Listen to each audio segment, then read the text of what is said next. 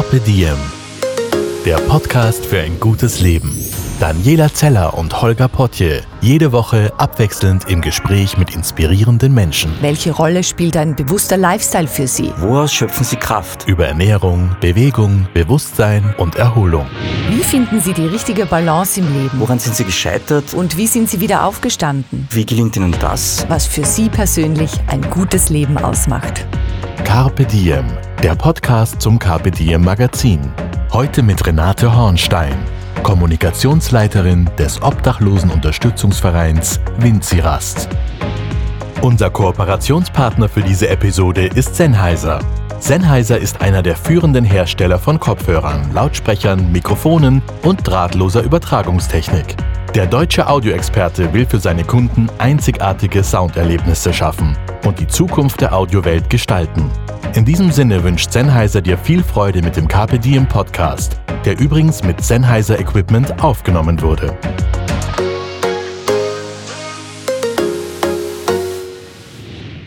Hallo und herzlich willkommen zur Weihnachtsepisode des Carpe Diem Podcasts, Renate.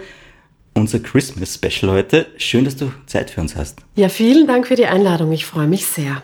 Liebe Renate, erzähl uns ein bisschen über dich. Du bist Kommunikationsleiterin der Winzirast, machst die Öffentlichkeitsarbeit und die Winzirast ist eine karitative Einrichtung für Obdachlose, die in Wien mehrere Stützpunkte hat. Wie kamst du denn zu deinem Job? Ähm, grundsätzlich ist es so, dass ich schon äh, lange im Sozialbereich bin. Ähm, mein eigentlicher äh, Hintergrund ist an, an, sich die Musik. Also ich komme aus einer Musikerfamilie mit klass, vielen klassischen Musikern, Geigern, Cellisten. Meine Eltern waren Cellisten. Ähm, und ich habe selber auch Musik gemacht. Ich bin aber ganz früh, so Anfang 20, in den Sozialbereich sozusagen hineingerutscht und habe dann begonnen, unterschiedlichste Tätigkeiten zu machen. Um nur ein paar wenige zu nennen, ich habe äh, in einem interdisziplinären Team beim ÖHTB fürs betreute Wohnen, äh, für eine FSW-Einrichtung ähm, Menschen mit psychischer Erkrankung betreut und begleitet drei Jahre lang. Ähm, ich habe auch eine kurze Station bei der Caritas gehabt in der Flüchtlingshilfe, ein Jahr lang in einer Containerunterkunft, äh, die dann geschlossen hat und habe da unbegleitete minderjährige Geflüchtete begleitet und betreut und habe dann selber auch eine Flüchtlingshilfeorganisation gegründet. Äh, sehr spontan, so wie viele Organisationen entstanden sind, ähm, nachdem das Erstaufnahmezentrum Dreiskirchen vollkommen überfüllt war im Jahr 2015. Und äh, dieser Verein war wahrscheinlich ausschlaggebend dafür, dass ich dann ähm, Cecily Corti kennengelernt habe und, ähm, und dann auch in die Winzeras gekommen bin. Das musst du kurz erklären, Cecily Corti zur Person. Genau, Cecily Corti ist die Gründerin der Winzerast. Ähm, sie hat 2003 die Winzerast gegründet und hat damals mit einer Gruppe Ehrenamtlicher ähm, sich engagiert, um eine Notschlafstelle einzurichten. Die Notschlafstelle, die bis heute auch immer noch geöffnet ist. 365 Tage im Jahr.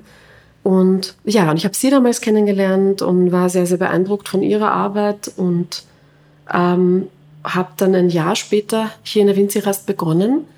Ähm, zunächst äh, in der Funktion der Hausleiterin für die Wohngemeinschaft im Haus Winzirast mittendrin, wo wir uns jetzt gerade befinden. Und äh, dieses Winzirast mittendrin, dieses Haus beinhaltet drei verschiedene Projekte und eines ist eben diese Wohngemeinschaft. Und die habe ich dann geleitet. Und da hatte ich 26 äh, Wohnplätze, 26 Menschen, mit denen ich gearbeitet habe. Und jetzt bin ich in der Öffentlichkeitsarbeit. Die Renate hat alle Inhalte der Sendung in einem Satz zusammengefasst. Wunderbar. Ich gehe jetzt noch ein bisschen zurück und zwar äh, in deine Kindheit. Ich glaube, du warst in Kloster Neuburg das auf stimmt. dem Gymnasium und dann das Studium der auf der Wirtschaftsuniversität Wien. Ja, aber da liegen viele Jahre dazwischen. Stimmt, ich bin aufgewachsen in Klosterneuburg. Mhm. Ähm, die Familie von meinem Vater war da bereits. Meine Mutter ist Armenierin und ist in Amerika aufgewachsen. Und die haben sich beim Studium kennengelernt. Und ich bin in Österreich geboren. Und die Sache mit dem WU-Studium kam viel später. Ich habe nach der Matura das psychotherapeutische Propedeutikum gemacht das war so das erste äh, Sozialbereich-Thema sozusagen. Und zur WU bin ich dann gegangen erst, das war 2017, und habe an der Executive Academy eine Sozialmanagement-Ausbildung gemacht, einen Master gemacht Das war eigentlich mein erstes Studium. Ich habe schon andere Ausbildungen auch gemacht, aber das war das erste Studium. Aber das finde ich total spannend, weil ich die WU jetzt nicht mit Sozialmanagement verbunden habe, aber es gibt praktisch auch die Ausbildung. Es gab viele, viele Jahre ähm, den, diesen Ausbildungslehrgang, Universitätslehrgang und Masterstudiumslehrgang äh, Sozialmanagement. Jetzt gibt es das in dieser Form nicht mehr. Ich war im letzten Lehrgang mhm. noch dabei, das gab es 20 Jahre lang. Okay. Und äh, ja, jetzt gibt es das in anderer Form. Mhm. Aber habe ich auch vorher nicht gewusst, dass es das gibt. Aber das Sozialmanagementstudium war für mich ein guter Weg, sozusagen mir Wissen anzueignen aus einem Feld, in dem ich ja ursprünglich nicht ausgebildet bin. Alle Tätigkeiten, die ich vorher gemacht habe, habe ich aufgrund von gesammelter sozusagen eigener Berufserfahrung oder ähnlichem dann machen können und habe aber eigentlich die klassischen Ausbildungen, die die Menschen in diesem Feld normalerweise haben, nicht gehabt. Und ich wollte mit dem Sozialmanagementstudium mir einfach Wissen aneignen und ja, mir da etwas sozusagen einen, einen, theoretischen Unterbau und einen Zugang holen, den ich vorher nicht hatte. Ich habe ein bisschen recherchiert über dich, bevor wir uns den Podcast da aufnehmen. Äh, ich finde es total spannend. Erstens deutsch-amerikanische Wurzeln, du hast gesagt armenische Wurzeln in Amerika aufgewachsen, deine Mutter, weil es klingt total spannend und du warst musikalisch auch schon viel unterwegs, oder? Ja, ich habe ich hab ganz früh zu singen begonnen. Ähm, eigentlich war die Geige das erste Instrument. Das war eine äh, kurze Karriere von zwei Jahren, von neun bis elf. Ähm, ähm, aber ich habe ich hab dann zu singen begonnen, so mit elf, zwölf Jahren im Schulchor, hatte einen ganz engagierten Chorleiter, der mich auch zu meiner ersten Lehrerin geschickt hat, die ganz fantastisch war. Und bei ihr bin ich ein paar Jahre geblieben und habe viel von ihr gelernt. Ich habe nicht Musik studiert, ähm, habe mir aber gute Lehrer ausgesucht. Ähm, später dann auch eine klassische Lehrerin, eine Sopranistin, mit der ich eine Zeit lang viel gearbeitet habe. Und habe einfach ganz früh angefangen, Lieder zu schreiben und mit unterschiedlichsten Menschen zusammen zu spielen. Und dann auch Konzerte gespielt, zwei CDs aufgenommen. Aber es ist nicht mein Beruf geworden. Es ist immer noch was, was ich sehr liebe und was jetzt mehr zum Ausdruck kommt, indem ich äh, andere Sänger unterrichte mit Riesenfreude, aber ich habe das nicht als Berufsweg gewählt. Was wärst denn du als Kind gerne geworden? Ach, alles Mögliche. Mich hat wahnsinnig viel interessiert. Ich kann mich erinnern, dass ich in so einem kindlichen Bedürfnis danach, dass die Welt gerechter werden möge, irgendwann einmal sogar Anwältin werden wollte. Das sind so kindliche Fantasien, die man später verwirft, wenn man ein bisschen äh, mehr versteht von der Welt. Aber ähm, Ach, alles Mögliche. Ich meine, was mich ganz früh interessiert hat, und das war in der Schule auch schon Thema, ist, war alles, was mit Psychologie, Philosophie zu tun gehabt hat.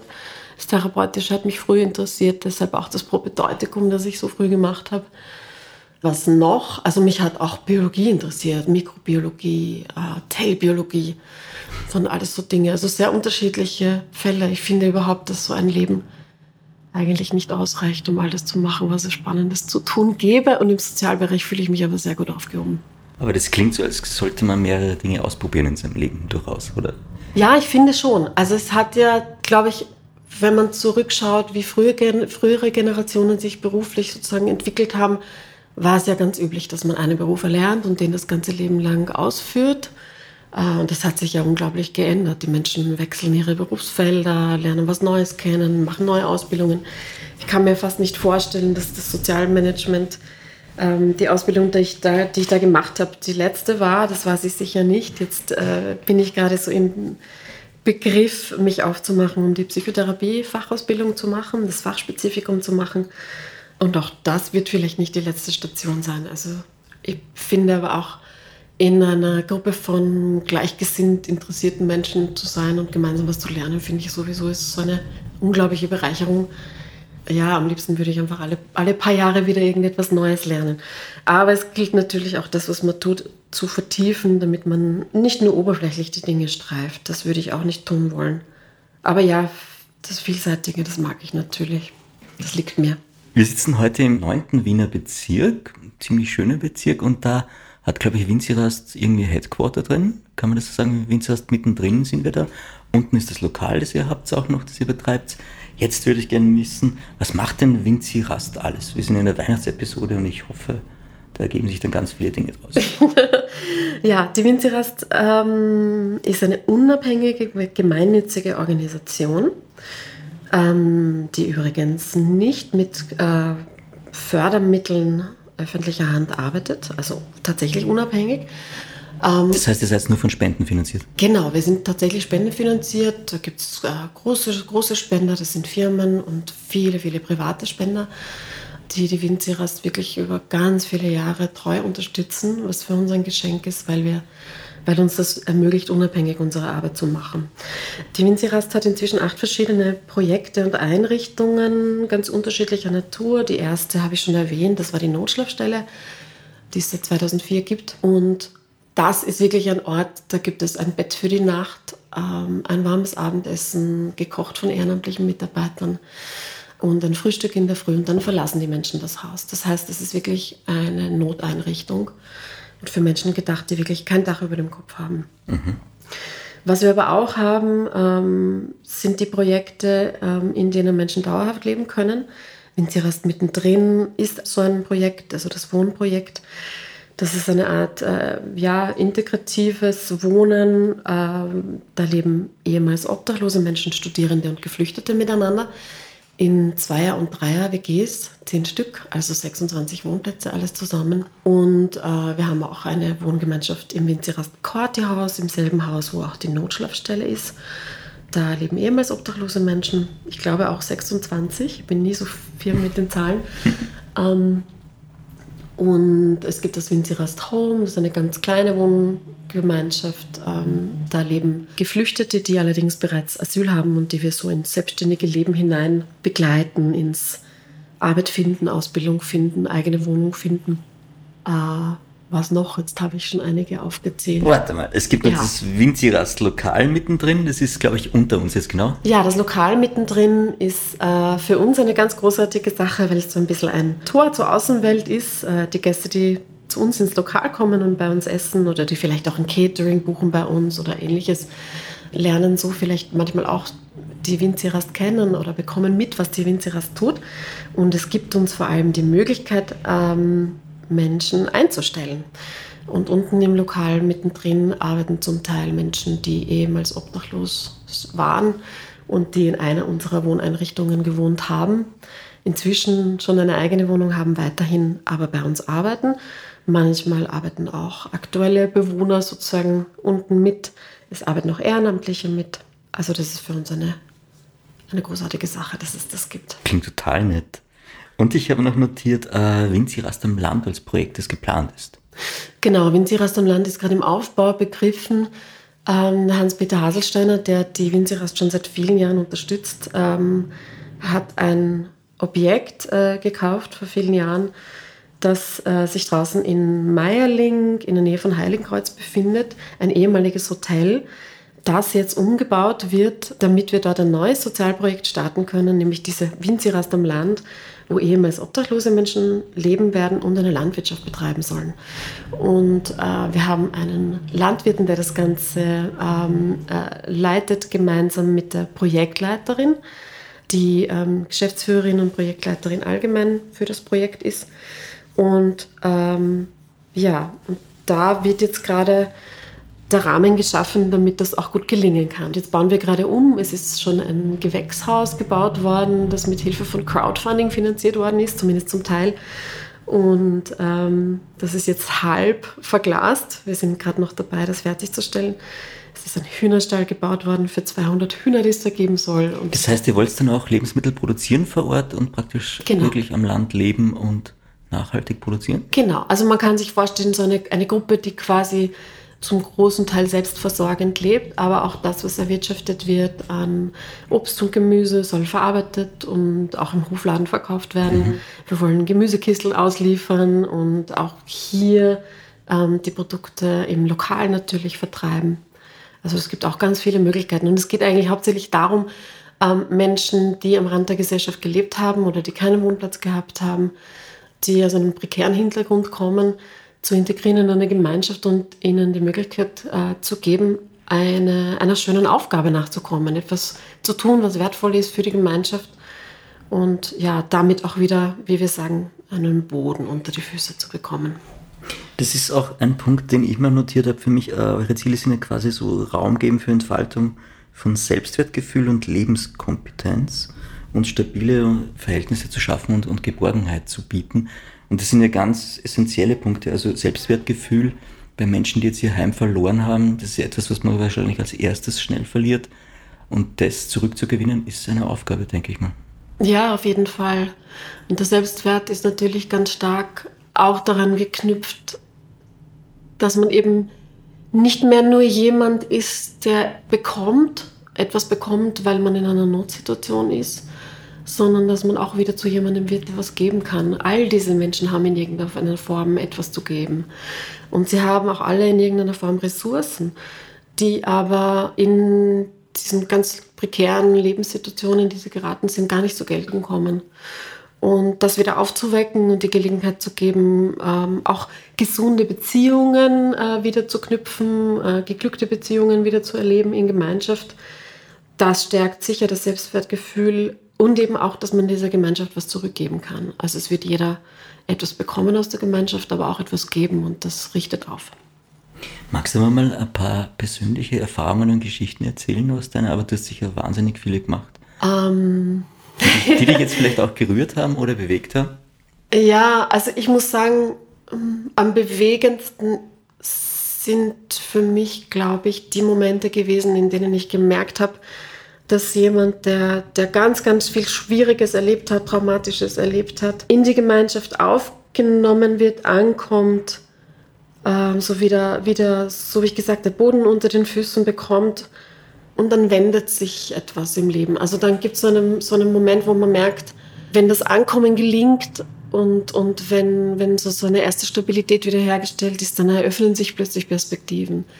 Dann, dann, dann fangen auch irgendwie ähm, die Leute wieder an zu träumen davon, etwas, etwas zu tun, was ihnen wichtig ist oder was sie nie gemacht haben, weil ihnen das nicht möglich war.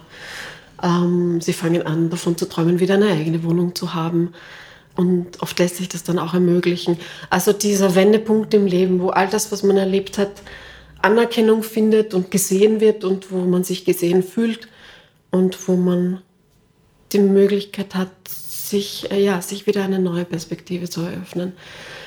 Ja, jetzt fallen mir natürlich viele Menschen ein, die ich kennengelernt habe, bei denen das so war. Also hier im Winzirast mittendrin habe ich ja ähm, Menschen kennengelernt, auch teils mit schwerer psychischer Erkrankung, also die, die, eine, die unglaubliche Herausforderungen ähm, bewältigen mussten, um auch wieder ein stabiles Leben führen zu können. Und da kenne ich einige oder habe ich einige kennengelernt, die ähm, mit viel Einsatz dahin gekommen sind, dass sie ein selbstständiges Leben führen, mit eigener Wohnung äh, und auch ihre, irgendwie auch ihre Würde wieder erlangt haben, weil das, was ja ganz oft passiert ist, dass man auch, dass man es so empfindet, dass man die Würde verliert. Ich weiß nicht, ob ein Mensch tatsächlich die Würde verlieren kann, aber für viele Menschen fühlt sich das so an. Ich wollte jetzt eh fragen, weil es klingt auch so, als könnte man jetzt ganz leicht auch aus der, aus der Gesellschaft rausfallen oder am Rande der Gesellschaft dann landen. Wie, wie ist es denn da? Wie werden die Menschen obdachlos? Ich glaube, das geht schneller, als man glaubt. Das geht wirklich schneller, als man glaubt. Und es trifft manchmal Menschen, wo man denkt, das kann man sich fast nicht vorstellen, wie das passiert ist. Ich kann nur von einem Fall erzählen, um das ein bisschen zu, sichtbar zu machen. Wir hatten einen Bewohner, der aus einer ganz stabilen Arbeitssituation in einem Beruf mit Status und, und durchaus Prestige auch und in einer hohen Position durch einen Unfall in der Freizeit, ähm, einen Konflikt mit der Versicherung, die dann nicht bezahlen wollte, die Behandlung nicht bezahlen wollte. Und dann ist auch noch ein Kunstfehler passiert. Also der so auf diesem Weg dann eigentlich tatsächlich wohnungslos geworden ist, weil er seine, seine Wohnung nicht mehr bezahlen konnte. Und gleichzeitig hat sich auch mit diesem Unfall und, und auch der, der Arbeitsunfähigkeit, die daraus resultiert ist, ähm, schlichtweg durch diese Verletzung, die da passiert ist, hat sich auch äh, ein Alkoholproblem eingestellt, ja, so eine Alkoholsucht eingestellt, die vielleicht schon jahrelang so latent ein bisschen da war und die ganz verstärkt wurde dann durch, diese, durch diesen Verlust und durch diese Situation. Und der hat dann angefragt hier um einen Wohnplatz und ist auch tatsächlich eingezogen und hat auch eine Weile bei uns gelebt. Ähm, und da habe ich gesehen, wie schnell das gehen kann.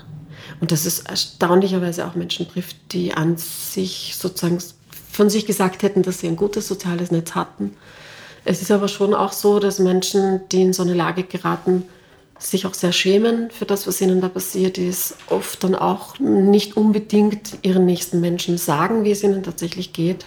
Wir wissen auch, dass zum Beispiel ähm, speziell Frauen, aber auch Männer manchmal in, in versteckter Obdachlosigkeit leben, also eigentlich schon lange wohnungslos sind, ohne dass irgendjemand das weiß. Ich habe eine Frau kennengelernt, die mir erzählt hat, dass sie jahrelang eigentlich schon obdachlos war, aber ihre eigene Tochter, die schon erwachsen war, wusste das nicht. Und da ziehen oft Menschen von Couch zu Couch, gehen von Freunden zu Freunden und schlagen sich irgendwie durch, sind aber schon lange obdachlos eigentlich. Was ist das dann, die Scham, die Schande? Spielt man sich dann selbst auch was vor? Wie, wie tickt man dann oder wie? Ich meine, das ist ja eine wahnsinnig belastende Situation, wenn man das auf lange Zeit hat. Also was mir erzählt wurde und was ich, was ich schon gut nachvollziehen konnte, ist dieses Gefühl, gescheitert zu sein. Wir wissen alle, dass wenn uns etwas, äh, jeder von uns hat wahrscheinlich die Erfahrung gemacht, dass man, wenn man an etwas scheitert, dass man sich dafür schämt, dass einem etwas nicht gelungen ist, dass man sich Vorwürfe macht, dass man denkt, das hätte ich anders machen müssen und ich fühle mich schuldig, weil mir das nicht gelungen ist. Und da ist das sozusagen bei Menschen, die ihr Zuhause verlieren, ist das, ist das natürlich noch viel massiver. Da ist die Scham noch viel massiver. Und da kostet es unglaubliche Überwindung und ein wahnsinnig einfühlendes Netz rundherum von hellhörigen Menschen, dass man da überhaupt sich traut, darüber zu sprechen. Und viele tun es nicht. Und es gibt natürlich auch also Menschen, wo das soziale Netz vorher schon äh, nicht äh, tragend war, die haben es dann natürlich umso schwieriger. Natürlich ist es viel häufiger, dass Menschen auf der Straße landen, die schon vorher kein gutes soziales Netz hatten, die ganz schwierige Verhältnisse, ähm, familiäre Verhältnisse vorher schon hatten, eine schwierige Kindheit hatten, um es einfach auszudrücken, die vielleicht Vorerkrankungen haben oder Suchterkrankungen haben, Gewalterfahrung, all diese Dinge. Natürlich kommen zu uns auch Frauen, die aus Beziehungen mit gewalttätigen Partnern kommen je gravierender diese, diese Geschichte, desto schwieriger ist es dann auch, das Vertrauen zu fassen, zu sprechen darüber, sich an jemanden zu wenden und um Hilfe zu bitten. Zwei Fragen. Also erstens mal eine Feststellung, da unten ist keine Rennbahn, sondern es ist die Straßenbahn, die da durchfährt und einiges an Lärm erzeugt. Aber an dich, und zwar die eine, was würdest du mir mal zu Hause definieren, was das für dich ist? Und die zweite, wenn man in dem Beruf arbeitet in dem, oder im sozialen Bereich generell, ist wahrscheinlich eine große Challenge, eine große Herausforderung, wie man sich dann auch abgrenzt, also wenn man dann wieder im Privaten ist und wie einem das gelingen kann, weil das ist gar nicht so ungefährlich, glaube ich. Mhm. Ich antworte auf die zweite Frage zuerst. Die Sache mit der Abgrenzung ist natürlich was, was uns im Sozialbereich ähm, ganz viel begegnet. Es gab irgendwann einmal eine Erkenntnis, die mir geholfen hat mit der Sache, mit der Abgrenzung. Und zwar die, dass Abgrenzung eigentlich, also für mich persönlich nicht darauf basiert, das, was mir begegnet, von mir fernzuhalten oder draußen zu halten, sondern dass es darum geht, den anderen Menschen in seiner Not, und ich habe ja mit vielen Menschen begegnet, die sehr in der Not sind oder waren, wahrzunehmen, zuzuhören, mich mit diesen Menschen auseinanderzusetzen, zu ermöglichen, was ich ermöglichen kann, anzubieten, was ich anbieten kann, möglichst mit diesen Menschen auch gut zusammenzuarbeiten, weil das sind ja sozusagen Begleitungsverhältnisse oder Betreuungsverhältnisse, wo nicht ich für den anderen etwas lösen kann, sondern wo ich nur sozusagen das, was ich weiß oder was ich für Möglichkeiten habe, anbieten kann und dann, und dann arbeitet man im besten Fall ja zusammen daran, dass sich etwas verändert. Und wenn ich dann, und das ist die entscheidende Erkenntnis, Respekt vor diesem Menschen habe, dann mache ich das, was der erlebt hat, nicht zu meinem eigenen Thema. Und wenn man die Sache mit der Abgrenzung als eine Frage des Respekts versteht, dann gelingt das auch.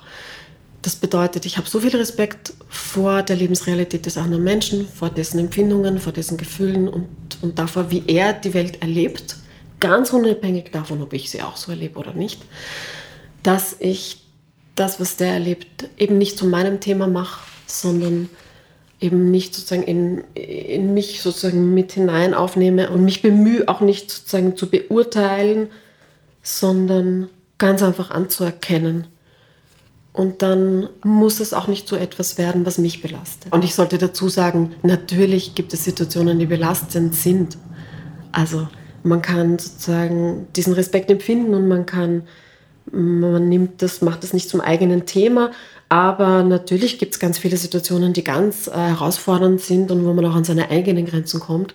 Und zum Abgrenzen gehört dann auch, dass man seine eigenen Themen, diese Resonanz, die es bei einem selber hat, weil man ja auch ein Mensch ist mit Erfahrungen und auch Dingen, die man erlebt hat, die schwierig waren, für sich verarbeitet. Das heißt, ich weiß dann, was gehört mir und was gehört dem anderen und diese zwei Dinge werden möglichst nicht miteinander vermischt, wenn es einem gelingt und es gelingt auch nicht immer gleich gut. Mhm. Ähm, zur Frage nach dem Zuhause, naja, jetzt sage ich, was wahrscheinlich viele sagen würden, nämlich dass das Zuhause viel mehr mit den geglückten Beziehungen, die man sich aufbaut, ähm, zu tun hat, als mit einem bestimmten Ort.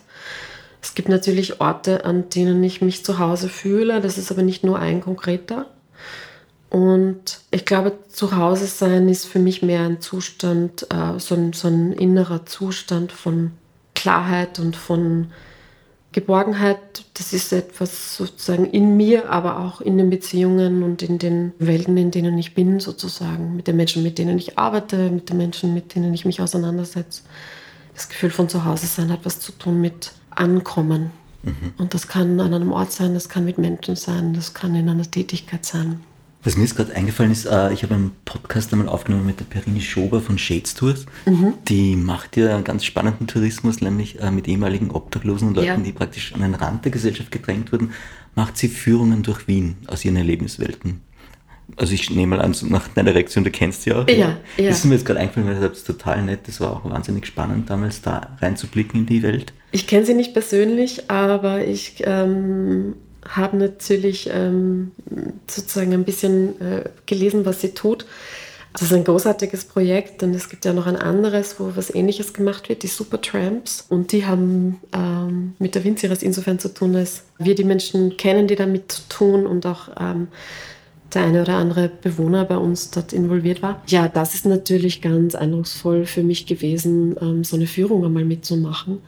Einer ehemals obdachlosen Frau sozusagen zuzuhören, wie sie ihre Geschichte erzählt und an die verschiedenen Orte führt, die in der Zeit der Obdachlosigkeit für sie so Schauplätze ihres Lebens waren. Das ist ganz, ganz berührend und ich finde es fantastisch, weil diese Menschen ja plötzlich dann zu einem Sprachrohr werden, zu einem ganz, zu einem, zu, zu so einer, zu authentischen Stimmen werden, die erzählen können, was es wirklich bedeutet, wenn man in so eine Situation gerät. Und äh, wie man da lebt, wie, was man erlebt. Ähm, wie man vielleicht auch den Weg raus wieder gefunden hat.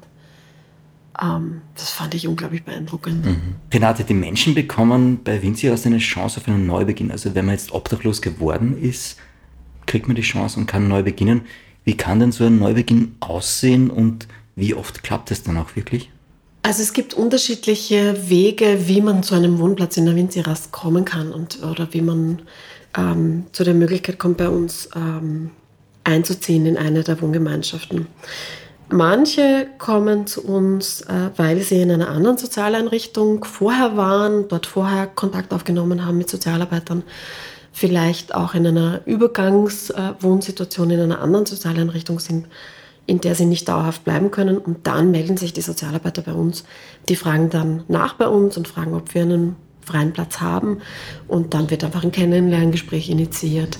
Und dann ist sozusagen das, das was dann formal notwendig ist für einen Einzug, ist, ist recht niederschwellig. Da kommt in erster Linie darauf an, ob grundsätzlich genug Stabilität und Gemeinschaftsfähigkeit da ist, um in einer Gemeinschaft leben zu können. Das ist so das wichtigste Kriterium. Wir brauchen aber dadurch, dass wir, dass wir unabhängig arbeiten, äh, sonst relativ wenig äh, Formales sozusagen. Also es die formalen Kriterien sind da ganz niederschwellig. Ein anderer Weg ist, wenn man in einer Notschlafstelle vielleicht schon Anschluss gefunden hat und schon mit den Mitarbeitern ins Gespräch gekommen ist, mit den Ehrenamtlichen dort, vielleicht schon über eine längere Zeit immer wieder gekommen ist, weil dann können sich unsere Kolleginnen dort auch ein Bild machen und wenn sie den Eindruck haben, dass es jemand ist, der in einer Gemeinschaft gut aufgehoben wäre und auch profitieren würde davon, dann schlagen die das vor. Und es sind auf diesem Weg auch schon viele in unsere Wohnprojekte reingekommen. Und äh, von der Rate her, wie oft es dann auch wieder gut geht, ist die sehr hoch? Kann man da was sagen? Gibt es Statistiken? In den allermeisten Fällen ist es so, dass nach dem ersten Ankommen die Menschen dann so hm, durchschnittlich ein Jahr, zwei Jahre, drei Jahre hier leben. Manche auch länger. Es gibt auch einige, die schon sehr viel länger da sind. Es gibt wahrscheinlich auch manche, die bis zum Ende ihres Lebens bei uns sein werden. Und dann versuchen wir sie dahin zu begleiten, einen Antrag zu stellen für eine Gemeindewohnung oder ähnliches. Äh, manchmal vermitteln auch Ehrenamtliche etwas. Also wir nützen sozusagen alle Netze, die wir haben, um dann, um dann etwas ermöglichen zu können. Eigentlich gelingt das meistens sehr, sehr, sehr gut. Nicht immer, aber meistens. Aber das heißt, dann kann man auf jeden Fall Hoffnung schöpfen wieder und schauen, dass man Stabilität in seinem Leben bekommt. Genau. Ich glaube, Sucht ist auch ein großes Thema natürlich, weil ganz viele stranden genau wegen der Sucht auch. Ja, Sucht ist ein großes Thema. Für dieses Gelingen sozusagen dieses Weges, weil wir sind ja sozusagen eine, eine Zwischenstation. Ne? Für das Gelingen dieses Weges ist, ist oft ganz ausschlaggebend, dass es auch ein Betreuungsnetz gibt außerhalb unserer Einrichtungen. Wir machen ja nicht therapeutische Arbeit, wir, machen nicht, wir, wir betreuen nicht medizinisch. All diese Dinge müssen woanders stattfinden. Und da ist es ganz wichtig, dass wenn jemand eine Erkrankung hat, eine Suchterkrankung oder eine psychische Erkrankung oder was auch immer es ist, dass derjenige auch bereit ist, Hilfe anzunehmen oder im allerbesten Fall sich auch selber dafür engagiert, den, einen guten Arzt äh, zu finden, dann ein Vertrauensverhältnis aufzubauen oder ein gutes Verhältnis aufzubauen mit einem Therapeuten, einer Therapeutin, die begleitet. All diese Dinge tragen natürlich sehr dazu bei. Und in den Fällen, wo wir den Eindruck haben, dass es kritisch sein kann oder dass derjenige vielleicht nicht stabil genug ist oder wo es sozusagen ganz schwierig ist, also da bemühen wir uns auch sehr darum, so ein Netz zu bauen. Also ich habe in der Zeit, als ich noch das Haus geleitet habe, habe ich immer wieder zusammengearbeitet mit Ärzten beim BSD, ähm, manchmal mit dem Kriseninterventionszentrum. BSD ist? Äh, der psychosoziale Dienst. Da ähm, arbeiten ähm, Psychiaterinnen und Psychiater, ähm, die zum Teil auch unsere Bewohner betreuen. Ja, dann habe ich zusammengearbeitet, manchmal mit den Sozialarbeitern, die in der, in der Einrichtung davor mit ihnen die Bezugspersonen waren. Toll ist es, wenn so ein Bewohner ähm, sich seiner eigenen Situation so bewusst ist, dass er sagen kann, ähm, da arbeitet man zusammen. Also zum Beispiel auch vielleicht mal mit einem Bewährungshelfer. Also wir hatten noch jemanden, der der nach einer Haftstrafe bei uns war und wo wir dann mit dem Bewährungshelfer ähm, in Kontakt waren. Und all diese Dinge äh, unterstützen einfach sehr und dann gelingt es leichter. Cool, schön. Mir ist jetzt eingefallen, ich habe einmal äh, ein Weihnachten in Schottland verbracht und habe da zwei Tage äh, in einer Kirche, in einer Obdachlosenstelle Essen ausgeschenkt und, und Freizeit verbracht mit den Obdachlosen. Und für mich war es natürlich relativ easy, weil ich dann nachher noch weiter reisen konnte in Schottland und mir Schottland anschauen. Und die waren dann nachher dort, wo sie noch immer waren, klarerweise. Aber ich hatte danach das Gefühl, also ich war schwer beeindruckt, am meisten zu schaffen gemacht hat mir der schottische Akzent, muss ich sagen. Aber also ich hatte das Gefühl danach, als hätte ich mehr bekommen, als ich gegeben habe. Also tatsächlich nämlich. Und also wenn man dann den Leuten in die Augen schaut und dann so ganz, ganz viel also sie haben wieder so ein Wertgefühl dann, wenn man sich mit ihnen unterhält und, und Zeit verbringt. Und der Dankbarkeit und also die überfordert mich dann auch teilweise. Also ich war mhm. wirklich geflasht. Ähm, kann es jedem nur mal empfehlen und da sind wir eigentlich auch bei dem Punkt, mhm. nämlich bei eurem Leitspruch, der da heißt, äh, jeder kann helfen, jeder kann etwas für andere tun. Wie kann man denn jetzt helfen und die Winzirast unterstützen, wenn man das will, oder andere Obdachlosenvereine? Mhm. Du hast was gesagt, was mich hellhörig gemacht hat, das gefällt mir die Dankbarkeit, sagst du, hat dich eigentlich ein bisschen überfordert. Das kann ich sehr gut nachvollziehen. Ich glaube auch, dass Dankbarkeit, also gerade in der sozialen Arbeit, eine sehr fragwürdige Kategorie ist.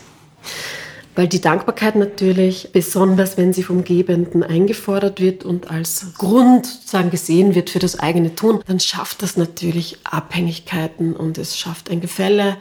Wir wollen immer gern sagen, wir arbeiten auf Augenhöhe mit den Menschen, was natürlich in gewisser Weise total gelogen ist, weil es immer eine Machtasymmetrie gibt. Derjenige, der hat und geben kann, ist immer in einer stärkeren Position sozusagen als derjenige, der die Hilfe braucht. Und dessen muss man sich einfach bewusst sein. Wir können das nicht sozusagen, wir können das nicht auflösen, aber wir müssen uns dessen bewusst sein in dieser Arbeit. Und die Dankbarkeit darf nicht so etwas werden, was ja, verwendet wird, um zu manipulieren oder verwendet wird, um sozusagen dieses asymmetrische Verhältnis dann auch noch zu betonen. um Eigeninitiative auch äh, wegzunehmen, ja, und auch um Eigenverantwortung wegzunehmen. Das sind ja auch Menschen mit Verantwortung, nicht nur wir.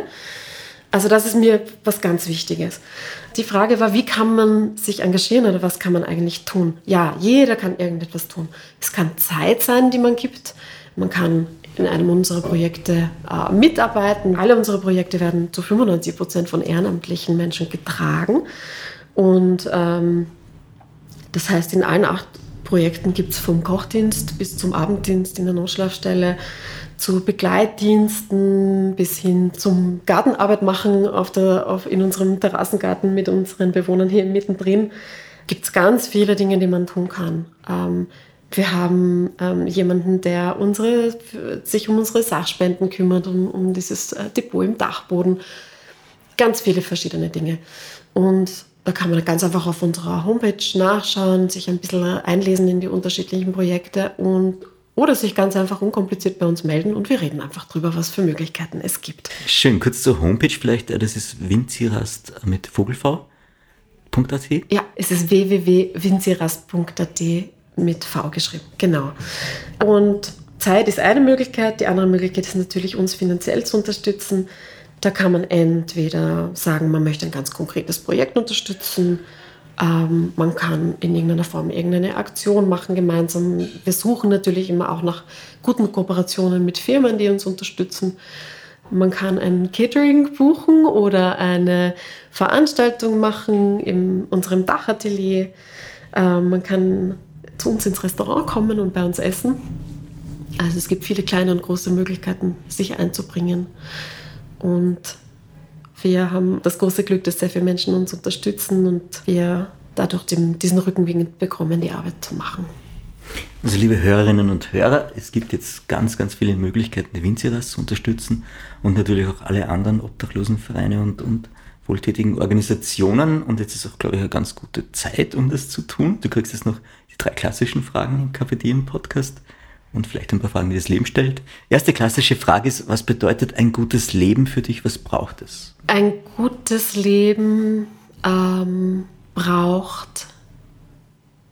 Ein gutes Leben ist ein Leben erstmal in Würde und gesicherter Existenz. Das ist schon mal eine Voraussetzung, die nicht für alle erfüllt ist und die für alle erfüllt sein soll weshalb ich ganz persönlich auch eine große Befürworterin bin ähm, vom bedingungslosen Grundeinkommen. Es ist so spannend, weil ich das im letzten Podcast nämlich auch schon hatte. Ja. Da, der war über kreatives Schreiben und mhm. der Herr aus Hamburg sagt genau dasselbe. Ja. Genau. Ich glaube, es würde uns als äh, Gesellschaft gut tun. Wir sind weit davon entfernt, ich weiß, total äh, vorgegriffen, aber es würde uns gut tun als Gesellschaft, ähm, sozusagen unsere Daseinsberechtigung nicht so massiv an Arbeitsleistung zu knüpfen. Das ist mein, mein, meine persönliche Meinung. Da könnte man jetzt viel philosophieren.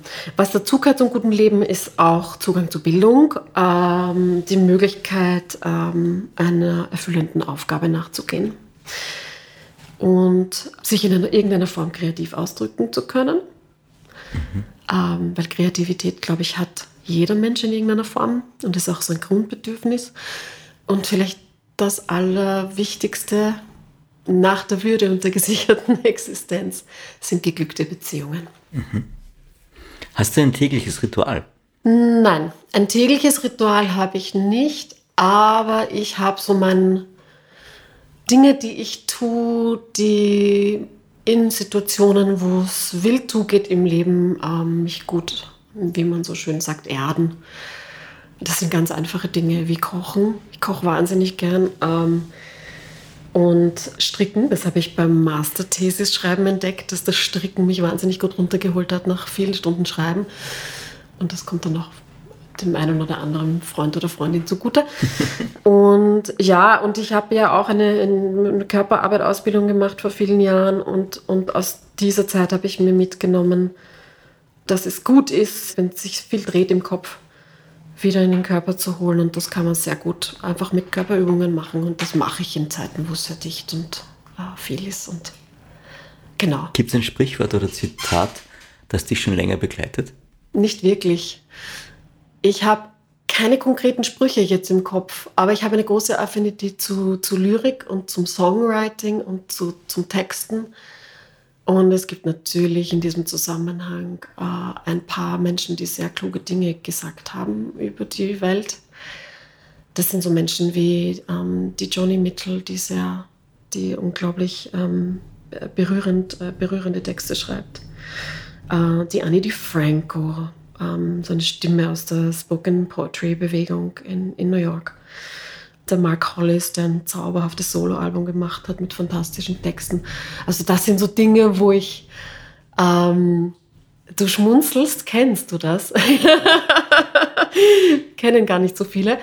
Da lese ich dann Dinge oder höre ich Dinge und die, die können dann mich, mich tagelang begleiten oder auch über Jahre. Ich habe noch ein paar kurze Fragen, die das Leben stellen an dich. Kaffee oder Tee? Tee. Yoga oder Kickboxen? Yoga. In welcher Situation vergisst du alles um dich herum? Der Zustand, in dem ich am ehesten alles rund um mich total vergesse, ist der Zustand des Verliebtseins. Mhm. Ja. Welcher Song wärst du?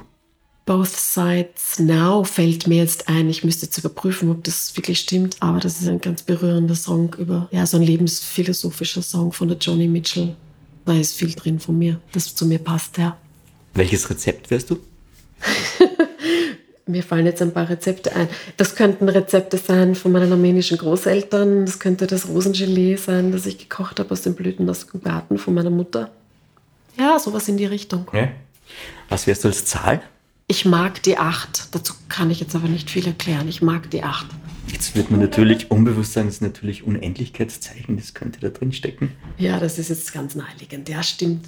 Ja, ich weiß es nicht. Ich, hab, ich mag die 8. Ja. Okay. Wie findet man die richtige Antwort? Die richtige Antwort findet man, indem man sich Zeit nimmt, ehrlich ist zu sich und zu anderen und die erste vielleicht nochmal hinterfragt. Ja, es hat mit, mit Ehrlichkeit zu sich selbst zu tun, die richtige Antwort zu finden. Ja. In welchen Momenten bist du souverän? Ähm, in Krisensituationen, in denen es etwas ganz Wertvolles zu schützen gibt. Das habe ich in meiner Arbeit oft erlebt. Ähm, und wenn ich für etwas einstehe, das ich für erkämpfenswert halte, glaube ich, bin ich sehr, äh, bin ich stark, ja. Die letzte Frage für heute. Äh, wann lernst du oder wobei lernst du am meisten über dich selbst? Beim Zuhören. Den, den Menschen zuzuhören, mit denen ich gearbeitet habe. Äh, und auch von meinen Schülern habe ich viel gelernt, mit denen ich singe. Ist doch ein schönes Schlusswort. Renate, vielen lieben Dank für deine Zeit und dafür, dass du da warst. Frohe Weihnachten. Dankeschön, ebenfalls. Bevor wir uns jetzt verabschieden, haben wir noch ein kleines Special, weil es ja die Weihnachtsepisode ist. Und da schalten wir nach Salzburg zu Sarah Hölzel. Sie ist Mentalcoach und Ernährungsberaterin und sie hat ein besonderes Buch geschrieben. Hallo Sarah. Hallo Holger. Schön, dass du da bist und heute Zeit für uns hast. Wir wollen die letzte Minute unseres Podcasts dazu verwenden, über dein Buch zu schreiben, das du geschrieben hast. Das ist was ganz Besonderes. Ja, es ist in der Tat sehr besonders. Nicht, äh, nicht primär, weil ich es geschrieben habe, sondern weil es um meine Oma Lola geht. Die Lola ist 2018 kurz vor Weihnachten an Krebs gestorben und ich habe ihr vor ihrem Tod versprochen, unsere Geschichte mit der Welt zu teilen. Und kurz vorab, worum geht es? Es geht um ganz viel Liebe. Es geht natürlich auch um Schmerz und um Trauer, aber insbesondere sind es Seiten, wo wir uns gewünscht haben, dass sie Menschen Mut machen und Hoffnung spenden und ihnen vor allem auch zeigen, dass wir selbst in den schmerzhaftesten Erfahrungen Geschenke finden können. Und ich hoffe sehr, dass es mir gelungen ist, dass ich die Worte so getroffen habe, dass es meine Lola auch stolz macht und ganz vielen Menschen da draußen hilft. Also das Buch von der Sarah Hölzel heißt Abschiedsgeschenk und ist erschienen im Eisele Verlag. Sehr gut. Sarah, alles Liebe und frohe Weihnachten. Ich danke dir. Danke, euch auch.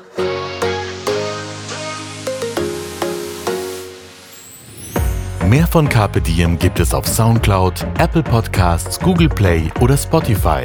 Jetzt abonnieren und liken. Wir freuen uns über eure Kommentare und sind direkt über podcast.carpediem.live erreichbar. Das Carpe Diem Magazin erscheint alle zwei Monate. Besucht auch unsere Social Media Portale auf Facebook, Instagram und YouTube und unsere Website carpediem.live. Carpe Diem, der Podcast für ein gutes Leben. Nächste Woche die letzte Folge vor der Winterpause. Daniela Zeller im Gespräch mit Gedächtnistrainerin Luise Sommer.